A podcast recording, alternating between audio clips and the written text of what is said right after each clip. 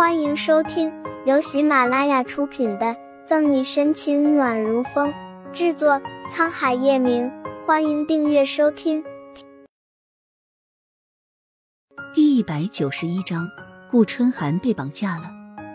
和穆少、庆少前段时间经历的相比，他算是很幸运了。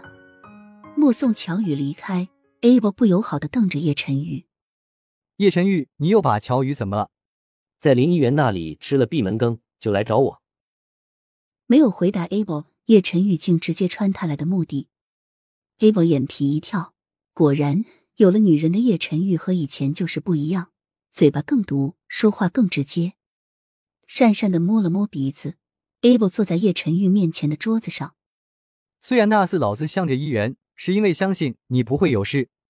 再说了，老子刚逃出来。这段时间差点没有被老爷子骂得头破血流。刺杀事件中，Abel 站在林一元那边，后面便被叶晨玉报复，打包送回穆家，刚刚才逃了出来。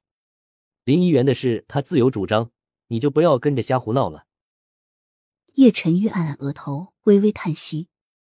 虽然 Abel 是他兄弟，但有些事一时半会儿解释不清楚。Abel 纵然有一肚子疑惑，叶晨玉都这样说了。他也只有咽下呼之欲出的话。叶总您好，请问赫连董事长今天来找您。警局刑侦队队长办公室里，沈西拖着下巴看着今天早上《商务时报》头条，迷离恍惚的目光盯着屏幕上风神俊朗、犹如手工寸寸雕刻的脸庞。赫连公司破产的消息，沈西在强大的心肝也颤了颤。没想到叶晨玉说的话真的不是在开玩笑。果然啊，叶变态下手还是这么狠。沈西一边在心里为祥宇公司默哀，一边也为叶晨玉的强硬手段感到啧舌。叶晨玉一如既往果断狠绝的手段，让沈西咬紧背齿。他不敢想象叶晨玉知道他和宋义事后的场景，但绝对不会比赫连情的好。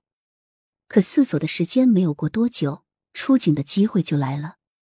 什么？接到电话的沈西大喝一声，惹得办公室里的谭维和顾青等人纷纷侧目。但沈西可顾不了旁人的眼光，整颗心在电话那头焦急声音的诉说下慢慢攥紧。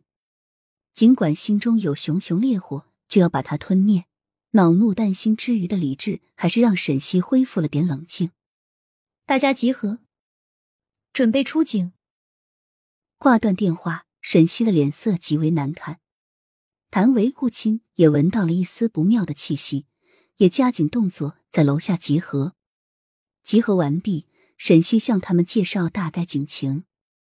这一次的报案是夏城工商大学的顾春寒被绑架了，绑架者是祥宇公司董事长贺连琴的千金贺连明一。对方持有枪支，所以一定要有防备，务必保护好自己和人质的安全。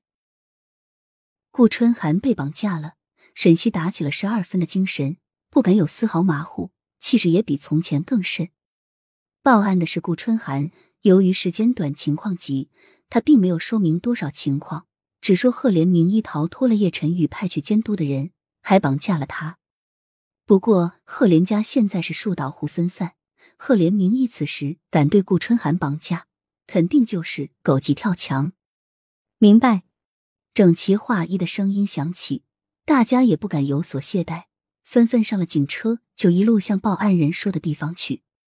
这边的叶晨玉也得到了消息，心中暗骂自己怎么没有解决干净赫连名医，但自责已是来不及。和 Abel 说了声后，就匆忙赶往消息所说的地方。不同于那日被扔出叶家的惨状，现在的赫连名医看着地上被绑起来的顾春寒，笑得疯狂。哈哈，不得不说，你还真的是重情义啊！为了这么一个小弟，竟然把你自己都送上门来。骄傲倔强的脾性让顾春寒偏开头不去看赫连明一。就这样的女人，给表哥提鞋都不配。顾春寒没想到昨天夜陈玉的拒绝让赫连明一绝望发疯，赫连公司的倒闭又让他彻底走投无路，才会像现在这样极端，什么事都做出来。本集结束了，不要走开，精彩马上回来。